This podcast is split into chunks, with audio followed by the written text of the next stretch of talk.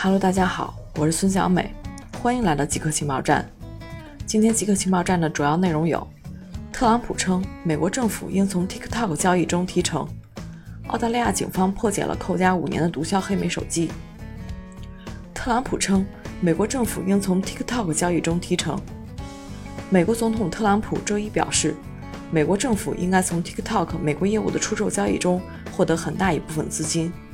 并警告说。若没有出售给一家美国公司，他将于九月十五日禁止 TikTok 在美国的服务。前纽约房地产开发商把 TikTok 在美国的业务比作房东和租客之间的关系，暗示 TikTok 就像一个租客，如果没有租约，房客就什么都没有了，所以他们要支付所谓的租房小费，或者支付其他的东西。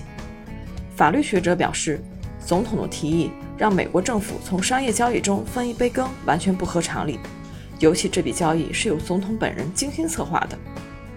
这种想法也可能是非法和不道德的。澳大利亚警方破解了扣押五年的毒枭黑莓手机，在一部扣押了五年的加密黑莓手机遭到破解之后，澳大利亚和迪拜警方上个月发起了一系列突袭行动，逮捕了五名毒贩集团成员。澳大利亚已经向迪拜递交了引渡请求，澳大利亚逮捕了三名毒贩。迪拜逮捕了2015年前后离开澳大利亚毒枭本杰明·尼尔·皮特和马泰·巴塔。巴塔的黑莓手机在五年前被扣押，今年四月被警方破解，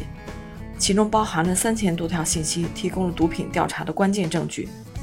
这是第二部被破解的黑莓手机，第一部是加拿大当局在2017年破解的，有四人因此遭到逮捕。